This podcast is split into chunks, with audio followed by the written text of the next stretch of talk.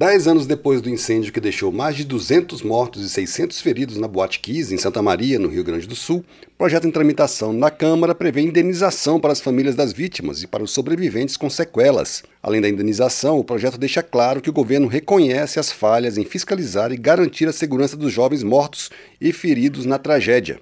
O incêndio ocorreu na madrugada de 27 de janeiro de 2013 e foi causado por fagulhas do show pirotécnico da banda que se apresentava no local. O fogo se espalhou graças ao material inflamável que revestia as paredes da boate e o resultado foi a morte de 242 frequentadores e ferimentos em 636, em sua maioria estudantes. O projeto prevê indenização de 100 mil reais para as famílias dos mortos e de 50 mil para os sobreviventes que ficaram com sequelas não repara a dor dos parentes, mas é uma maneira de amparar as famílias, de acordo com o autor da proposta, deputado Pompeu de Matos, do PDT do Rio Grande do Sul. O incêndio da boate é considerado o maior incêndio dos últimos 50 anos do Brasil que tenha tido tantas vítimas. É impossível reparar as famílias, enfim, é impossível reparar a dor dos familiares pela perda dos jovens que ali sucumbiram, faleceram.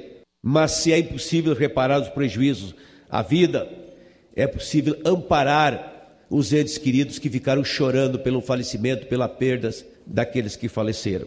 Dez anos depois, o processo judicial que apura as responsabilidades pelo que aconteceu praticamente voltou à estaca zero. Quatro pessoas foram acusadas pelo incêndio na Boate Kiss. Os dois sócios do estabelecimento, o vocalista e um ajudante da banda que se apresentou com os fogos de artifício. Eles foram condenados a penas de até 22 anos de prisão, mas o julgamento foi anulado pelo Tribunal de Justiça do Rio Grande do Sul no ano passado, a partir de diversos questionamentos da defesa sobre a condução dos processos. Depois da tragédia, o governo do Rio Grande do Sul tornou mais rigorosas as as leis sobre fiscalização e prevenção de tragédias em locais abertos ao público. O projeto que prevê indenização para ser aprovado tem que passar por três comissões permanentes da Câmara e só precisa ser analisado pelo plenário se houver recurso. Da Rádio Câmara de Brasília, Antônio Vital.